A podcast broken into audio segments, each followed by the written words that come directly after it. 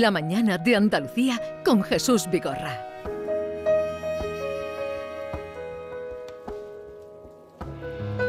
Se ha quedado con nosotros Chico Pérez por aquello de que tenía mm, eh, la fiebrecilla del periodismo. Eh, Diego Geni es un grandísimo periodista del diario Sevilla Grupo Yolí. Y este fin de semana tú has estado siguiendo al Gran Poder hasta llegar allí al barrio de los pajaritos. ¿Y qué impresión o qué nos puedes contar? ¿Cómo ha Hombre, sido? la verdad que ha sido Ah, algo- Perdón, ¿habías salido alguna vez? ¿Habías visitado alguna vez ese barrio? Eh, puntualmente, para hacer algunos reportajes, puntualmente. Eh, pero no, la verdad, mira, a mí me ocurre una cosa con esa Sevilla que no salen las postales, que ahí hay mucha autenticidad. No quiero frivolizar con esto porque también hay un gran drama social, ¿no? Están Sí. los barrios que salen las estadísticas como de los barrios más pobres de, de España, ¿no? De España y de Europa. y de Europa. Es decir, algo que, que debería sonrojarnos a todos, ¿no? Pero sí es verdad que ahí hay eh, la sevillanía que muchas veces nos encontramos ya en distintos eh, barrios, en parte del centro, porque está todo eh, de cara al turismo. Ahí sí hay bastante autenticidad. Y la verdad, cuando llegas allí te encuentras con una realidad que te empapas hasta, hasta arriba. Y creo que eso fue eh, lo que muchos sevillanos descubrieron el pasado sábado con, con esta misión del Gran Poder, con la Santa Misión del Gran Poder, ¿no? Que muchas Sevillas, esa Sevilla oficial, trajeada, que muchas veces no ha, sobre- no ha superado, el, eh, no ha ido más allá de la ronda del Tamarguillo, que es donde se encuentran estos, estos barrios, pues se encontraron allí y con una realidad que, bueno, está ahí y creo que es bueno sumergirse en ella y qué mejor que hacerlo con la que quizás sea una de las principales, lo es de hecho, de- devociones de, universales del mundo. Y la verdad es que, invito a todas las personas, sevillanos o andaluces en general, que puedan tener la oportunidad en estos 20 días de acudir a ver al Señor en las tres parroquias en las que se encuentran. Además, estas parroquias, otro dato importante es que eh, son prácticamente el único lugar de socialización que tienen esos barrios, que me lo decían allí muchas personas. Y es que aquí hay muy pocos bares. Sí. Sabemos que la hostelería muchas veces, la hostelería auténtica de barrio hace una gran labor de socialización.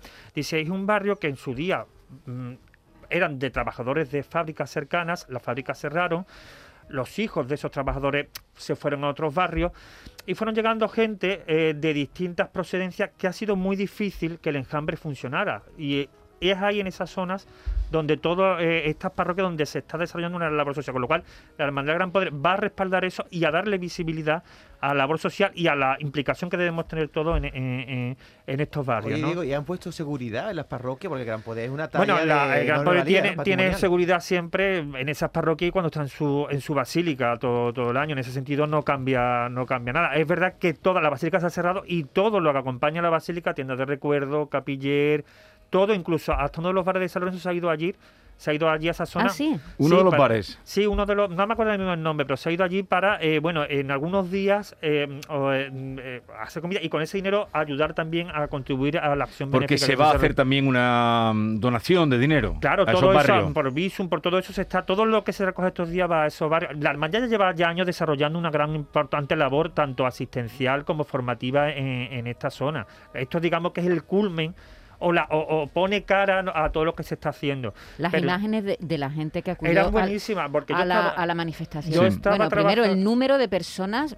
Pero vino mucha gente de fuera también, Fuera en también, autobuses, digamos que ha sido de, el gran fuera. acto masivo en Sevilla tras la, digamos Sí. un poco tras derogarse la- las restricciones más, más estrictas de, de la pandemia. Y la verdad es que las imágenes eran eh, eh, que llegaban al periódico mm, mm, eran muy importantes, eran muy destacadas, porque claro, estaba acostumbrado a ver a cofradías en el, digamos, en el entorno monumental de la ciudad. Pero claro, te encontrabas allí esos pisos altos, la ropa tendida. Sí, sí, sí, Eh, sí, es decir, eh, reposteros de la imagen del Señor cogidos con alfileres, que mucha gente a lo mejor se podía, mm, o qué cosa, pues Sí, era la autenticidad de, de- de la zona, ¿no? Te ofrecen lo que tienen al fin y al cabo. Y la verdad es que yo creo que em, son unos 20 días que nos van a aportar mucho y sobre todo que van a escribir una historia muy importante. Sí. Ya más allá del ámbito religioso y cofradiero, en cuanto supone mirar más allá de las fronteras que normalmente tenemos establecido. Las, las, eh, las costras de la ciudad, de la ciudad barroca, ¿no? Porque la- todo bueno, eso... el que- barroco al fin y al cabo no dejaba de ser eso, eh, Uh, miseria y riqueza. ¿Qué foto? Me está enseñando una ¿No has foto, visto la- Maite. ¿No has visto la foto? La foto Me mandaron fotos. Hay, hay algunas fotos Me mandaron fotos estando en Barcelona, pero no había visto se una como hizo esta. muy Es- famosa. Bueno, y se hizo una foto muy famosa que hizo el compañero Ca- Carlos García Lara. Es una foto muy famosa del señor justo antes de entrar en la parroquia de la Blanca Paloma, situado de frente mirando al pueblo. En que había, eh, bueno, los bloques de piso uno encima de otro, por la ventana la- lo- lo- los inquilinos asomados, y había una en la que había eh, una persona que enseñaba las Ah, sí, fotos que, de había, sus que había cuatro. Sí, oh, sí, sí, sí, que sí. acababan de En fallecer. Diario de Sevilla, Exactamente, acababa de fallecer y le estaba enseñando, ¿no? Eh, no pudo ir porque esta misión se aplazó por culpa del COVID y le estaba enseñando cómo su madre todavía seguía presente. Esa foto, este- que llegara ¿de el quién es, quién es el autor de la foto? Ese Carlos García Lara, Carlos García Lara. compañero Hay- hay que fotos buenísimas, pero- en, la delegación de fiestas mayores del La Ayuntamiento verdad de es que es impresionante Vale. esa foto. Eh, esa tú- familia asomada a la ventana con el retrato de una persona muerta para que estuviera. ¿Estabas en Sevilla este fin de semana? No he estado, no he estado. Me ha dado coraje, pero quiero, quiero Pues verlo. chico, no te Mm. lo pierdas y puedes ir. Ahora hay un montón de traslados. Por ejemplo, el sábado que viene es otro traslado a la parroquia de la Candelaria. Que además aprovecho porque ahí va a pasar por todo, digamos, todo lo que son la zona de, de Madre de Dios, de, de la Candelaria, de los pajaritos. Y creo que, que- que es También. interesante ese traslado. Vale, eh, háblame por favor, ¿quién es María Barragán? Pues María Barragán, ¿Quién es María Barragán? es una malagueña de nacimiento, pero almeriense de adopción, que ha saltado a la palestra esta semana porque uno de sus modelos ha sido el que ha usado la reina Leticia para el desfile de las Fuerzas Armadas el pasado día 12 de octubre. Esta almeriense, pues eh, la verdad es que lleva muchos años trabajando en el tema de- del diseño y del patronaje, desde el año 92 Sí. que abrió el negocio.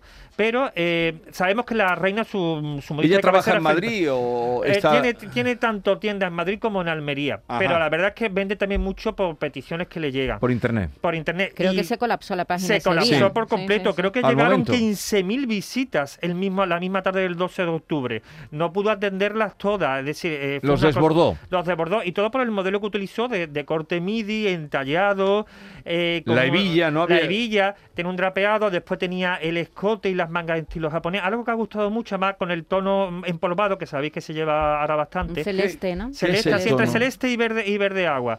Y, y la verdad es que ha sido un salto a fama. Y yo creo que es bueno que, que, que el- su majestad la reina, que aunque tenga su modista de cabecera, que es Felipe Varela, Pero de vez ha en cuando. a un lado a Varela ahora. Esta parece que bastante distanciada. Bueno, pero yo creo que es bueno que de vez en cuando eh, opte por modelos de firmas españolas pa- porque le dan una gran publicidad y, Claro. oye, y es una gran Bueno, ella, oportunidad. durante época la han criticado porque decía, usa mucha moda mm, extranjera, se viste mucho de Carolina Pues, Herrera, de, tal, pues de- de diseñadores que no son españoles. que está apostando mucho por Pero ¿cómo españolas. llega, ¿cómo llega No lo sabemos, ella a sabemos ese que vestido? ella tiene un- una asesora que es, eh, se llama Eva, cre- creo, y me imagino que eh, ese grupo pues revisa un poco todos los modelos que hay y dice, bueno, pues elige esta la mejor. Era un, un modelo bastante apropiado para el acto que se desarrolló durante decir, el ¿Y, día. y hay ella fue al taller de la de María Barragán? Hombre, me imagino que eh, ir, ir no creo que fuese. Yo creo que ahí tendría que ¿O sí? ir al asesor, no lo sabemos. Eso, eh, la, la propia eh, modista ha hablado con varios medios, pero ese mm, punto no ha llegado a confesar. También me imagino que eso queda un poco en la confidencialidad Si ha ido, de- no lo de va a la- contar. de la- no, no lo va a contar. Lo gracioso es que este, este mm, no sé si el precio estaba ya o se ha valorizado tanto.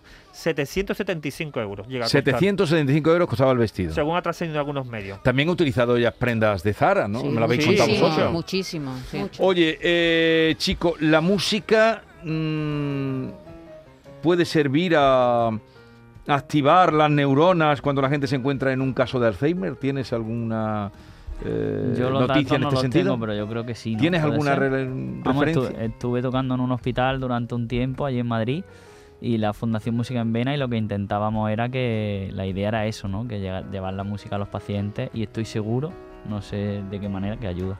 Tony Eh, Bennett es lo que ha logrado. Exactamente, hemos visto sí, unas imágenes sí. impresionantes de Tony Bennett eh, con, con Lady Gaga. Al parecer ya prácticamente no reconoce a su familia, sin embargo ha sido capaz de grabar un disco entero con Lady Gaga. No es el primero que graba, Bueno, lo y, grabó. en, y en internet se viralizó no hace mucho una señora que fue primera bailarina Ah, de, Ay, maravillosa. sentada en una silla de ruedas y ella sí. bailaba, pero Bailaba no nada. sentada, movía los brazos. Correcto, y recobrando la otro vídeo de de un señor también anciano que no conocía a su familia tal y se sentaba al piano y tocaba una melodía Sí, que llevaba sí. toda la vida La verdad que es música impresionante. Ha entrado en impresionante. el, el libro Guinness de los récords Tony Bennett por ser la persona de más edad Sí. que ha grabado un álbum mm, con más Con de nove- 86 con, mm, más de 95, Más de 95 años. años. 95 años y 60 días. Y, a- y- y esa es la noticia, ¿no? Que apenas ya reconoce a su familia, sin embargo ha sido capaz de grabar un álbum entero con su gran amiga Lady Gaga. No es el primer trabajo que hacen, es el segundo LP que, que graban juntos. Bueno, así vamos a terminar hoy. Un placer, Chico Pérez. Mucha suerte en esa proyección en Madrid y ya sabes, cuando quieras, eh, cuando tengas el disco, vuelves por aquí. Muchísimas gracias. Si es que Norma no te ha asustado con la hablamos nuez de la moscada. moscada. Y a todos ustedes, queridos oyentes, cuídense, no se pongan malos, porque no está la cosa para ir. ¡A urgencia! ¡Adiós!